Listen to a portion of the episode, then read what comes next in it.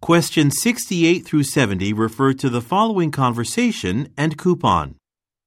Hi, I can't believe so many people are coming to the gym today. Hello. Yes, Saturday's always been busy for us. I used to be a member here, but I never came on the weekend. Oh, did you have a weekday only membership?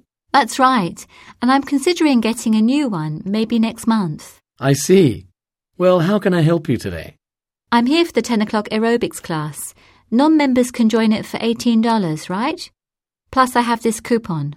Oh, you can't use that right now. Sorry. Besides, the next class is full. I see. There'll be another one at 2 you can sign up for, but we'd have to charge you the full price. Number 68. Why is the woman surprised?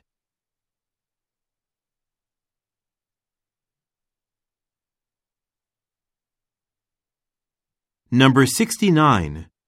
Look at the graphic. Why is the woman unable to use the coupon?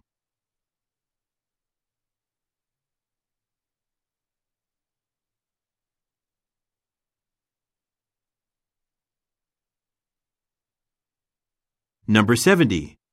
What does the man say the woman can do?